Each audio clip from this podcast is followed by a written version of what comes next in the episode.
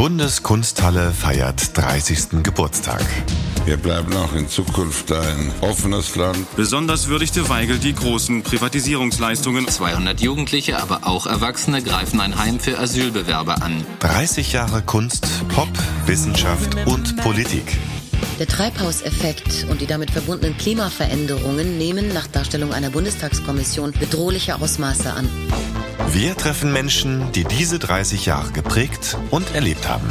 Kommen Sie mit auf eine Zeitreise mit unseren Hosts Bettina Rust und Leila Jenirse.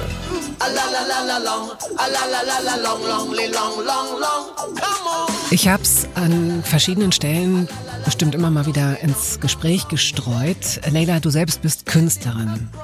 Ähm, wie würdest du deine, deine Kunst, das ist jetzt natürlich wirklich schwierig, was ich von dir verlange, aber so, dass, dass wir uns ein bisschen was darunter vorstellen können, wie würdest du deine, deine Kunst in wenigen Sätzen beschreiben? Die Idee steht im Vordergrund und dann wird sie in unterschiedliche Formen übersetzt. Aha, was können das für Formen sein? Also malst du, schreibst du, ähm, hast du schon mal eine Skulptur gemacht? Ähm, ja, genau. Also ich bin oder sehe mich als Generalistin und mhm. ähm, ich male, ich schreibe, ich mache Videos, ich mache Sound. Äh, ich habe das Gefühl, dass es bei mir eigentlich immer so ist, ähm, irgendwas inspiriert mich oder mir fällt was ein und dann nach merke ich, ah ja, okay, das würde ich jetzt gerne in Musik ausdrücken oder dazu möchte ich äh, malen. Und manchmal ähm, gibt es auch gar keine Idee, dann wird einfach gemacht und daraus entsteht was. Ich glaube, einen besseren Übergang gibt es nicht, um auf den Künstler hinzuweisen, mit dem wir jetzt das Vergnügen haben oder gleich in New York äh, zu sprechen, denn auch er ist jemand, der sich nicht auf ein Genre festlegen lässt. Das wäre ihm viel zu wenig. Liam Gillick. Er ist einer der interessantesten und einflussreichsten Künstler der letzten 30 Jahre. Was weißt du noch über ihn? Ja, dass er schon in der Bundeskunsthalle ausgestellt hat und gerade auch die aktuelle Ausstellung äh, co-kuratiert hat. Ähm, mhm. Farbe ist Programm. Und äh, mit Liam Gillick sprechen wir jetzt.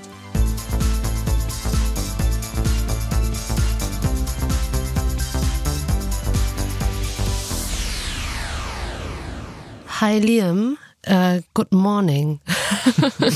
um, what time is it right now in New York? It's precisely 9.07 a.m. Ah, okay. And uh, it's okay, but I'm, you know, morning's not my best time. But So when is your best time? What do you think? About um, 7.15 p.m., probably. Best time as an artist or best time as a dad or hum human being? Uh, best time as a human being. I like I like the early evening time. I think maybe a bit earlier than that, even six.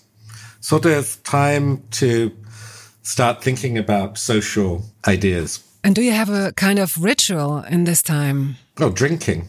oh, sorry for asking. well, of course. so drinking uh, a cup of tea or a gin and tonic or a beer, cold beer?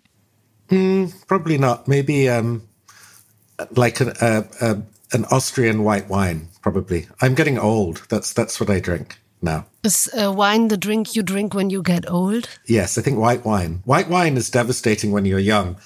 You know, you have all these memories of being a young person and drinking too much white wine, and it gives you a very specific headache when you're young. Uh-huh. But as you get old, something happens to your brain, and the white wine suddenly makes sense, and suddenly you understand. Suddenly you understand it.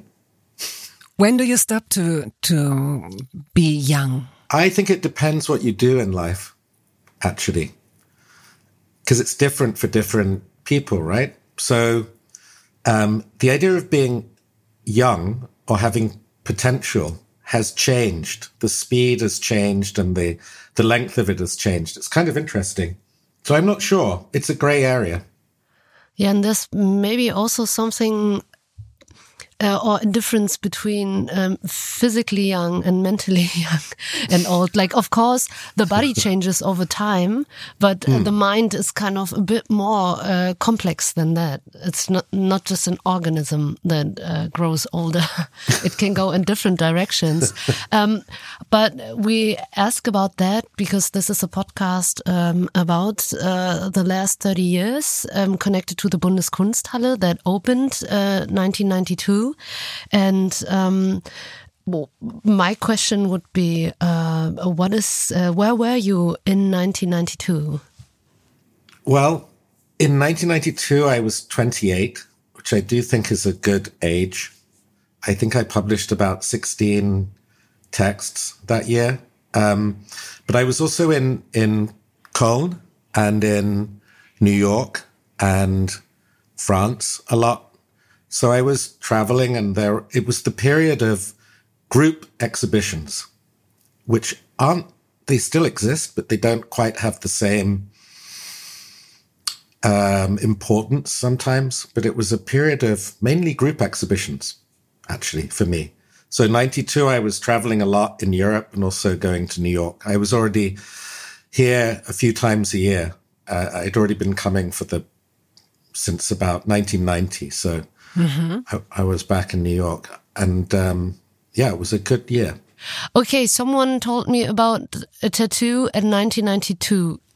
Could you tell us the story behind it?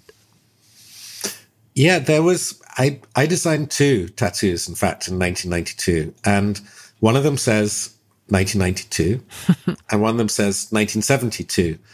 And it's because I had this weird feeling. And it's funny doing this kind of, in a way, nostalgia discussion that 92 had something to do with 1972. And um, so I wanted to have these two tattoos. They just say 1972 in a kind of Gothic, English Gothic or German Gothic text. And one says 72, one says 92. And it relates to this really strong feeling I had that the year before had been really interesting, right? 71 is objectively one of the best years ever for music. It's clearly documented. it can be proved scientifically. Uh-huh. And I felt the same in 92, that 91 had been the really important year. So I wanted to, to kind of, it was a kind of ironic tribute to, to years that are not as interesting as the year before. Is there a song that you uh, you can remember? Well, I was thinking about this. I've been thinking about this. No, because I my theory is that that 92 is not a good year for music. I know you'll contradict me and you'll tell me about things that are great. Mm-hmm. But actually 91 was a really good year for music. Why? Um, a Tribe Called Quest released ah. their great album.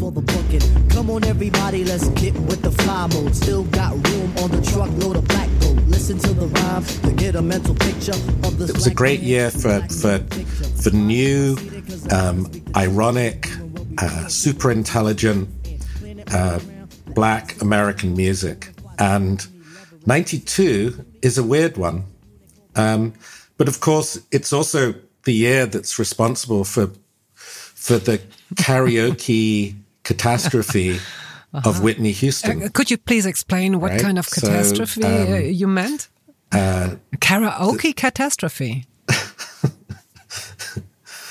well, it's well, yeah, because you know people try to sing it. During, I want to dance uh, with somebody. I will always love you. Song. um, no, I will always love you. I will always love you, which is, you know, 92, you get this kind of revenge of, of, uh, what we call in English lung busting, um, kitsch in a way. Like it's, it's absolute, it's like performative. Um, it's just showing off how well you can sing. Yeah, I think so. 92 is a difficult one.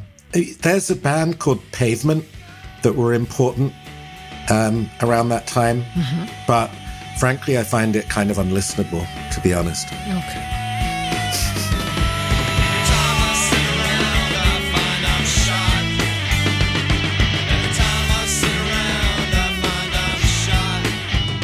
Did the political situation, the um, German reunion, for example, had a great influence on your art?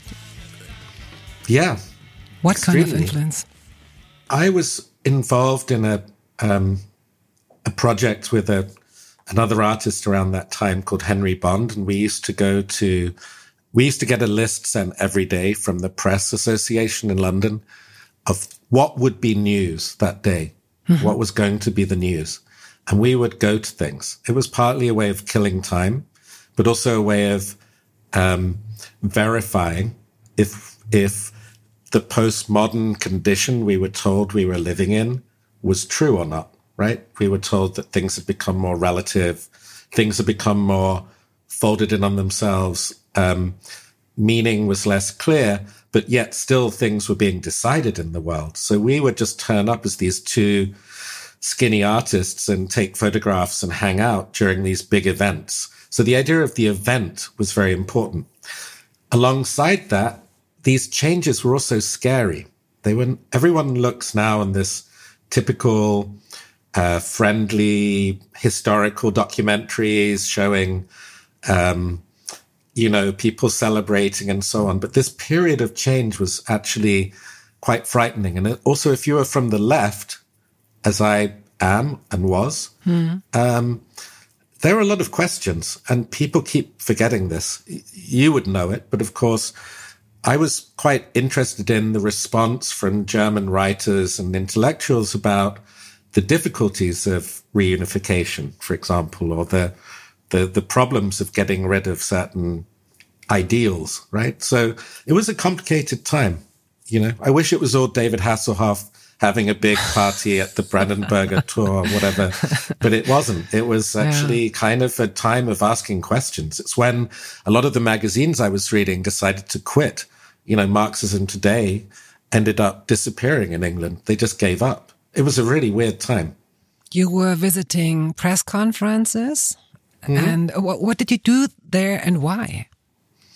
A lot of it was about if you're two white guys who have a kind of privilege, what we call it now in politically correct way, privilege. What could we do that could be interesting and um, critical and contribute to this kind of new discourse around art, which was thought of as um, Peter Weibel did this this thing called Kontext Kunst, which was an exhibition and also a book um, how could we be part of this kind of discussion? So the point about this work is if you just knew something was happening, you could just turn up. And because we looked the way we look, we could just walk in. So part of it was about just walking in and being there. And there, like any kind of press event, it might be a government minister announcing a new foreign policy, or it might be the PLO talking about uh-huh. uh, developments in the West Bank or in Beirut. And we would just be sitting there with the other people. And, and listening. And, and, and you were annoyed or interested, or did it depend on the subject? We were indifferent, which is a very important word, oh, indifference. Yeah. And because we were there merely to document the event. And we didn't speak and we didn't ask questions. We just sat there. And that was the point. And, you know, during that period, there was also the beginning of this new um, kind of east west culture connections. I remember going once to a um, an event in in Hyde Park, which was a uh, announcement of a collaboration between the Moscow Symphony Orchestra and the Electric Light Orchestra, which was this mm-hmm. kind of seventies. Yeah, yeah. yeah, I don't know. It was like, but we were indifferent to it. It wasn't about being engaged. We just wanted to look. We wanted to be witnesses so you things. would say, is it like active participation or performance art? No, it was literally like research. What became art as research, right? Which became a big thing later on. But it's like just being there to be a witness. I still think this is a really important um, aspect of visual culture is its capability to have to offer subjective view, right? To just be a witness, just be there.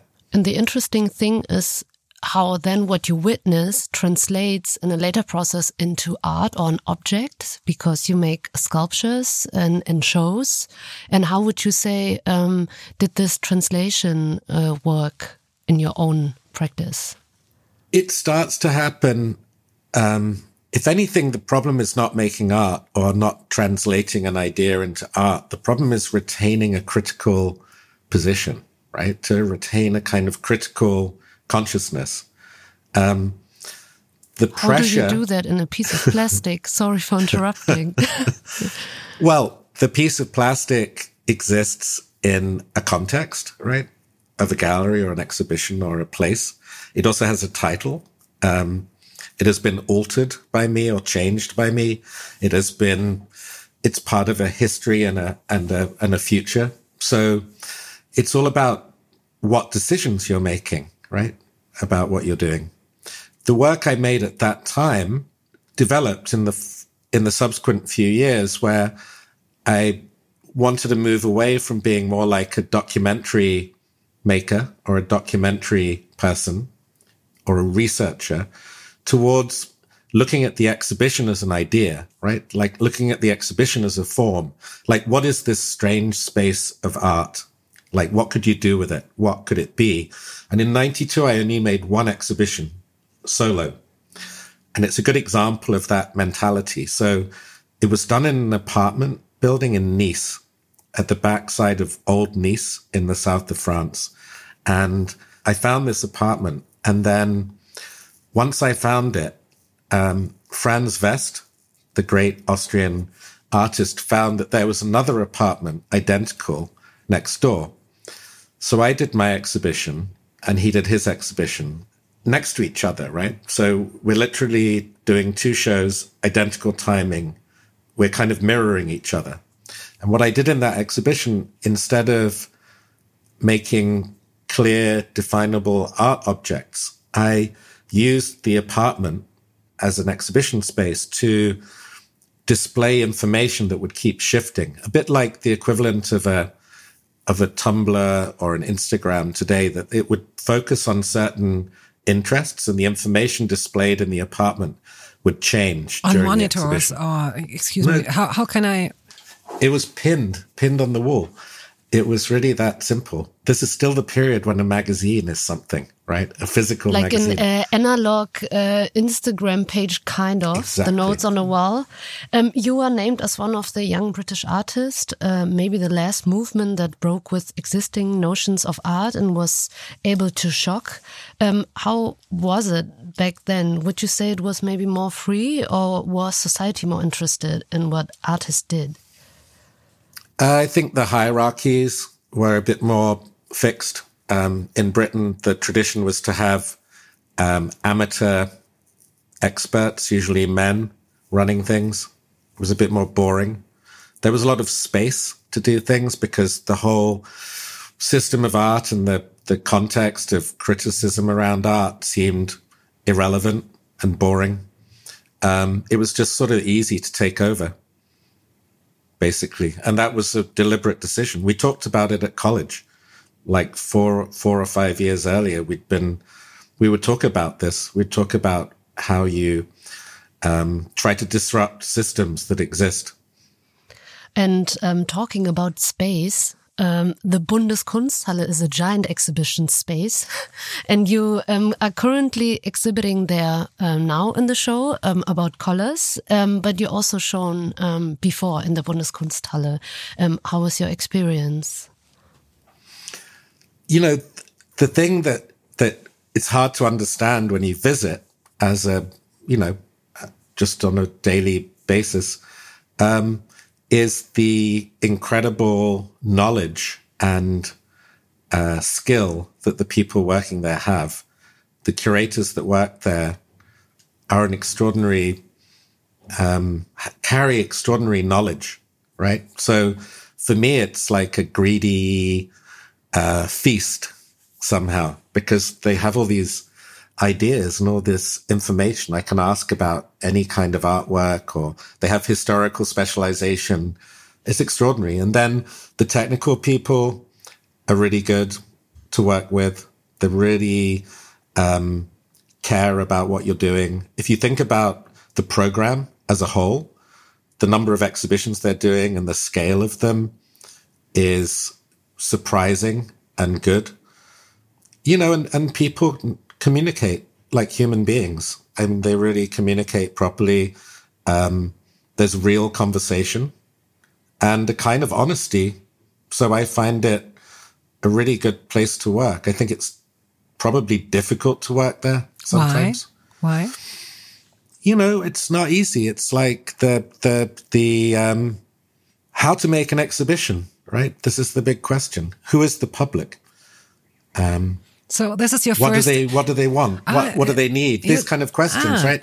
They're the big questions. Of the, these are constantly debated is how to communicate. This is all really fascinating to me. Mm, but let me ask you, as a non-artist, Leyla as an artist, you are an artist, but for me as a um, um, yeah, um, user, if you want so, so this is what your thoughts are. It's not you as an artist producing art, whatever that means, and presenting art, whatever the purpose is, but your thoughts first are, okay, who's gonna see it? Yeah, it depends. We, you know, if we're talking about the exhibition color is program right now, my job is to work with everyone and to think about how to make an intelligent exhibition that, that does not patronize the audience, that is that, that that assumes intelligence on the audience, even if they don't know things, that they are not stupid, that they deserve to see something that's complex and interesting. So they feel it. That- yeah, but that may leave them with more questions than they arrived with, right? What is That's my good or what is job. bad?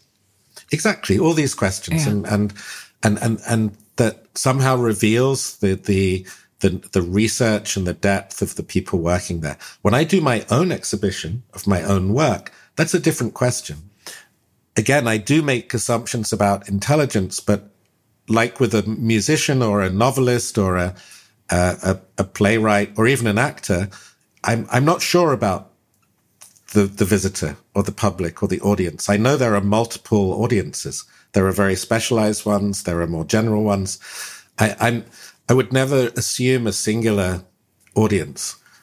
But with the Bundeskunsthalle, I think that it's a public institution. It has an obligation to think about who is there and what they deserve. It's a different kind of question. Mm. It's a it's a kind of responsibility. Yeah, I think mm. so. And I think they take it very seriously. Um, I think that's not always true about institutions. They often care more about their, the people who pay the bills or their, you know, they, they, it has a different, especially in America. I believe strongly in public funded institutions, um, where they're given a degree of autonomy like a university would be, where they're treated the same way. Um, and I, I think it's important and it shouldn't be underestimated. I come from a country in England where they, they decided to try and destroy that as much as possible. And I think it was not a good thing. And that's why you find they're constantly in trouble in England because they ha- now have to take the name of the big pharmaceutical company off their museum mm-hmm. or they have to try and work out how to get more money because the oligarch mm. has now been Yeah. Rejected, right? Let's be diplomatic. Yeah. And that's not necessarily a good situation to be in. But isn't it also good if, um, like, rich capitalists invest into art institutions so we just have more?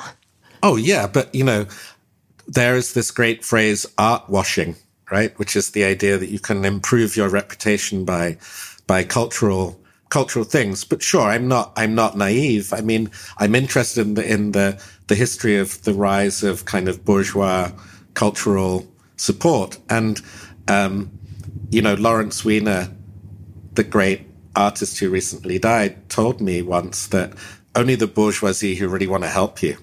And he meant the enlightened bourgeoisie, right? So, yeah, of course, I'm an expert in trying to engage with, with this tradition, which is really a 19th century German tradition. Mm, You're an expert and an artist. What makes what makes an artist an artist? What do you think? Oh, oh, the decision to be one uh, That- is that's the enough. first So step. That's enough. And how? Well, you yeah. know, it's it's something sometimes, yeah. Okay, so it's your own decision, uh, full stop. Uh, and how do people react if you go to a party, for example, they don't know you and you propose yourself? Uh, what are you doing? F- uh, I'm an artist. Oh. How do they react? No, I I What used to you- lie always, and I still do often. What do you say? On planes, I often say I don't do anything. on planes? Why on planes? I'm a pilot. And then they treat you differently. yeah, if you if you sit sit next to someone on a plane and say you don't do anything, it either is the end of the conversation or the start of an endless conversation. and what would you prefer, the end or the start? Uh, in this? Uh, it depends which airline it is.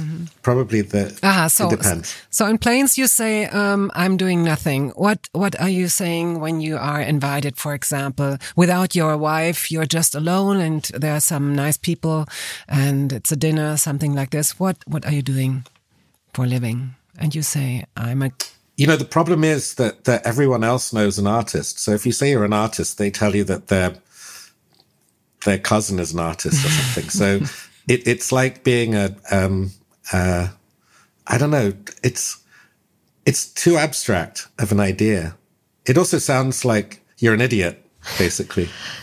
Yeah, I was just thinking that um, only when I started to make art, I got to know other artists. Like I was, I was not in an environment where artists lived. It only happened by saying, I'm an artist and then I go to these places where art exists. so it's also more like a social environment thing, I guess. Of course. And then if there are so many artists, it kind of also loses its meaning than in a group where maybe just one artist exists. But another question I have uh, back to your work in the current show right now uh, about color is program. Your um, work is very colorful. Um, why? Hmm. Good question. I mean, part of it's to do with my interest in what we call applied art, meaning the history of um, public housing, modernist public housing, textile design. Um, I always used to say I was more interested in Anni Albers than Josef Albers, right?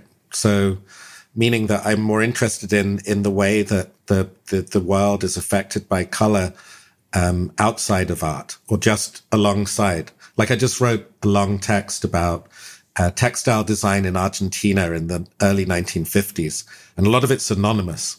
And I grew up in this post-war world where where people attempted to play with color and introduce it into daily life in a non-cynical way um, to try and improve things in kindergartens, in health centers, in shopping malls, in public housing, and so on. And I'm still interested in this use of color as a kind of activated thing, that it has a reality. It's not a it's not a metaphor. It's not um, it's not telling a story. It's not secondary to a story. It's primary.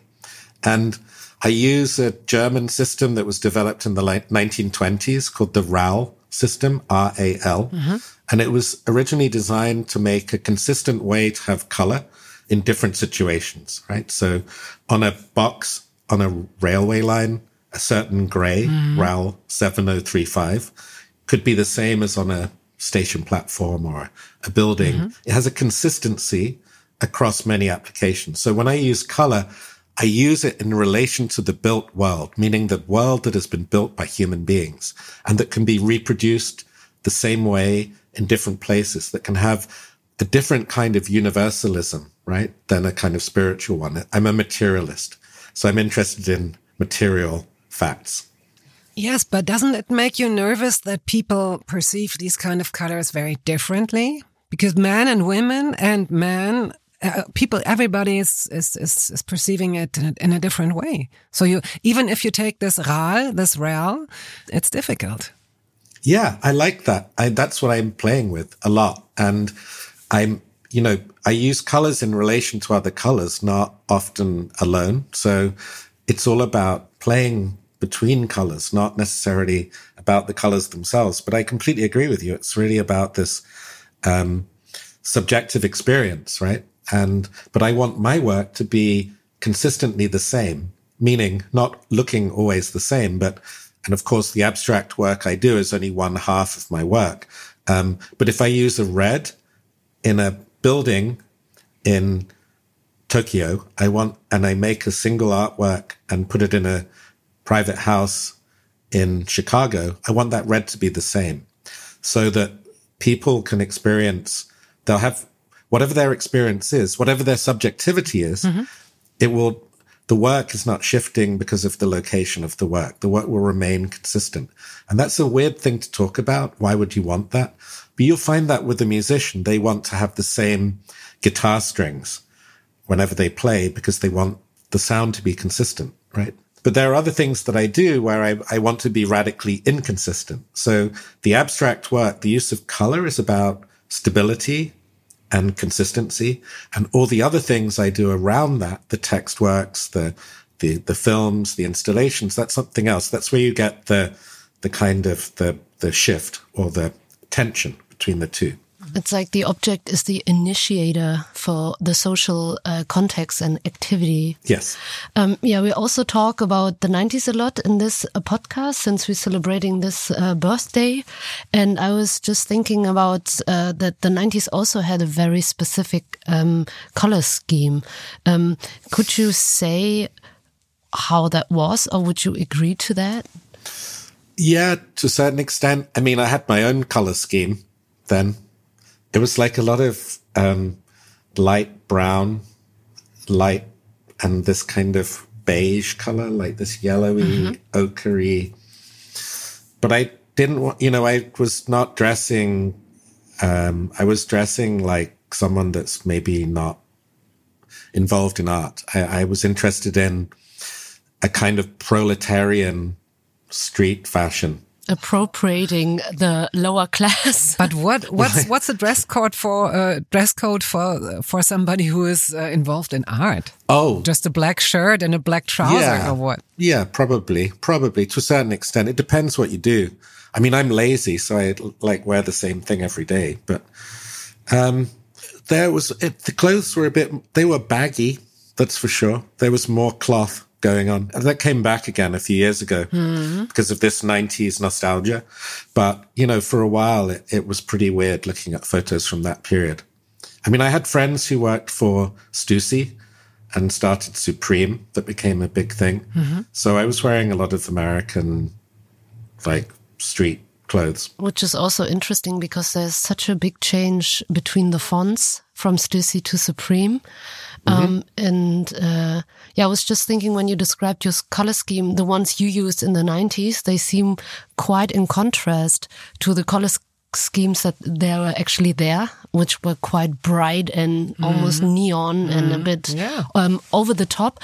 Why do you think uh, did that change, um, or why did people back then prefer these type of colors um, compared to what we see now? Um, well, some of it's to do with technology, and I'm so boring that I'm I'm always interested in these questions of how technology affects things. I mean, um, that's not a boring question, though. but it's really true. I mean, if you suddenly find out you can do things. I know from my friends who worked in this world of American streetwear that it was the beginning of. Um, you had this massive uh, rise of globalization. Um, and a kind of neoliberalism already happening. And you could suddenly send an idea to China or wherever and get it made in some crazy color and or some crazy material. Things were like shifting. The the the the, the synthetic textile industry was changing dramatically at this period. And the costs were reducing rapidly. And this is part of it. This is why it was happening, I think it seems so so so nerdy to talk about it that way, but it was really obvious what was going on in a way. And also that it was to do with like, you know, there'd been this whole acid house thing happening in the late eighties, you know, of, of, and taking of ecstasy and whatnot. And it was still affecting, you know, it was moving mainstream really. So by the early nineties, that had become more mainstream. The thing that had been radical in like 87 or 88 in London or Manchester or wherever in Germany, in certain places had become, had reached the mainstream. So you started to see a version of it appearing in more synthetic, brighter colors by the early mm. 90s. And then you've got the new emerging kind of like LA post punk sort of good time party boy kind of dress up like an idiot type thing, which becomes the Red Hot Chili Peppers and these kind of people, where it's just about wearing the worst thing you can think about. And, and they still do. yeah, they still and do. They still do. Yeah, there's a revival. Yeah. Are there any plans for today? Something you are looking forward to? Yes, I have to work out how to position a, an, an artwork on a wall in um, in on a drawing to uh, like it's that's the daily work of an artist sometimes. It's like looking at a plan and deciding where to put something. It's a great um, privilege and luxury to, to be able to do that, that, for that to be my daily work today.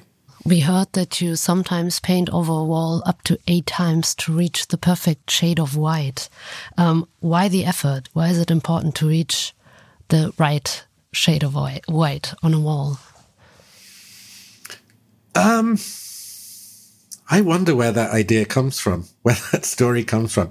It may be one of these made up stories that I've, there are a few of them like this. It may or may not be true. Um, I remember years ago, someone, I, I asked someone about what they say. What do you say, right? To someone when they want to put an artwork in their house, one of yours. And I always felt such a, so stupid because I never had conditions, right? That people have conditions that they should say, ah, it should be like this. It should be done this way. And he told me what he said always is there should be no books in the room, which in a way is completely nonsense. Like that's a ridiculous condition for an artwork, mm-hmm. but it kind of gave something to kind of, it was a position. The thing about painting the wall like this, this is a kind of, it's more about, it's not about actually painting the wall. It's more a principle do you see what I'm saying? It's like a, it's like an idea.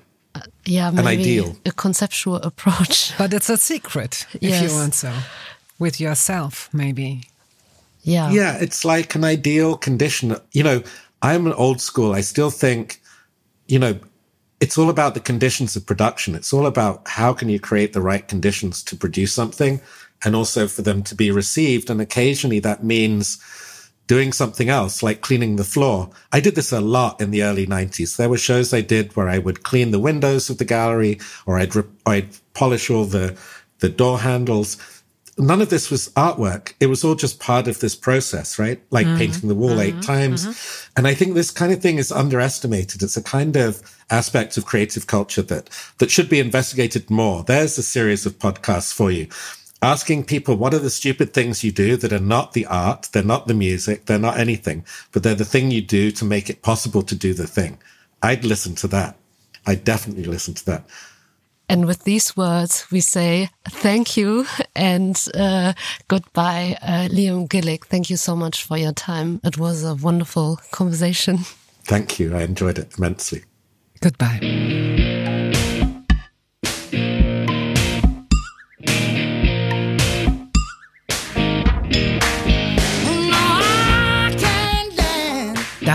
Wir konnten ihn ja hier so ein bisschen auch auf dem Bildschirm sehen. Das war so New York, um Ihnen das mal kurz äh, zu beschreiben. Der saß, also viele haben wir nicht gesehen, aber wir haben so einen kleinen Ausschnitt gesehen aus seinem Arbeitszimmer.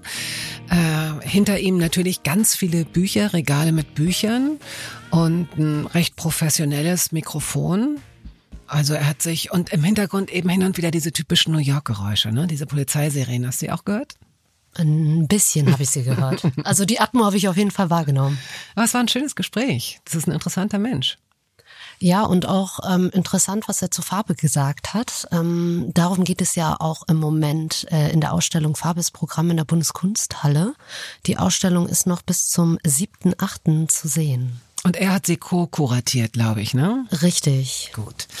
Ja, und äh, wir beenden auch diese Episode des Podcasts mit einer kleinen Geschichte, sozusagen das Beste aus 30 Jahren Bundeskunsthalle. Wir haben Mitarbeiterinnen und Mitarbeiter befragt und ähm, was dabei rausgekommen ist dieses Mal, hören Sie jetzt.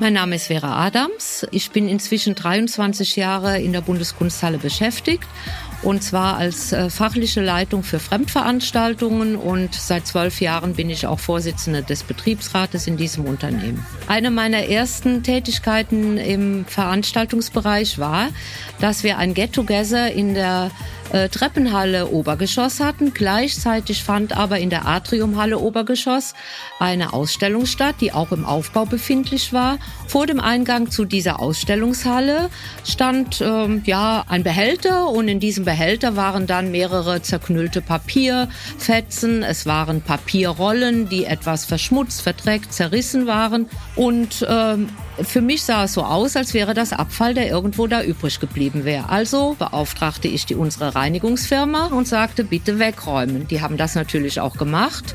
Äh, kurze Zeit später wurde ich in das Büro meines Chefs gerufen. Der machte die Tür zu, wurde auch sehr laut und hat mir dann zu verstehen gegeben, dass ich ein Kunstwerk habe entsorgen lassen und dass möglicherweise auch damit Regressansprüche auf mich zukommen würden. Okay, ich habe das zur Kenntnis genommen, mich entschuldigt, bin dann auch rausgegangen, ganz demütig. Und indem ich die Tür hinter mir zumachen wollte, wurde ich wieder ins Büro zurückgerufen. Der Chef machte die Tür wieder von innen zu, lächelte mich an und sagte, ach, haben Sie gut gemacht, ich mag diese Kunst auch nicht. 1992, 30 Jahre Gegenwart. Sie wollen mehr hören, sehen, erleben? Besuchen Sie uns in unseren Ausstellungen. Farbe ist Programm, das Gehirn in Kunst und Wissenschaft, Simone de Beauvoir und das andere Geschlecht und Identität nicht nachgewiesen. Oder in vielen Filmen, Konzerten, Talks und Podcasts auf bundeskunsthalle.de. 1992, 30 Jahre Gegenwart, ist ein Podcast der Bundeskunsthalle in Zusammenarbeit mit Bose Park Productions. Idee und Redaktion Kolja Reichert. Realisation Kali Köhler.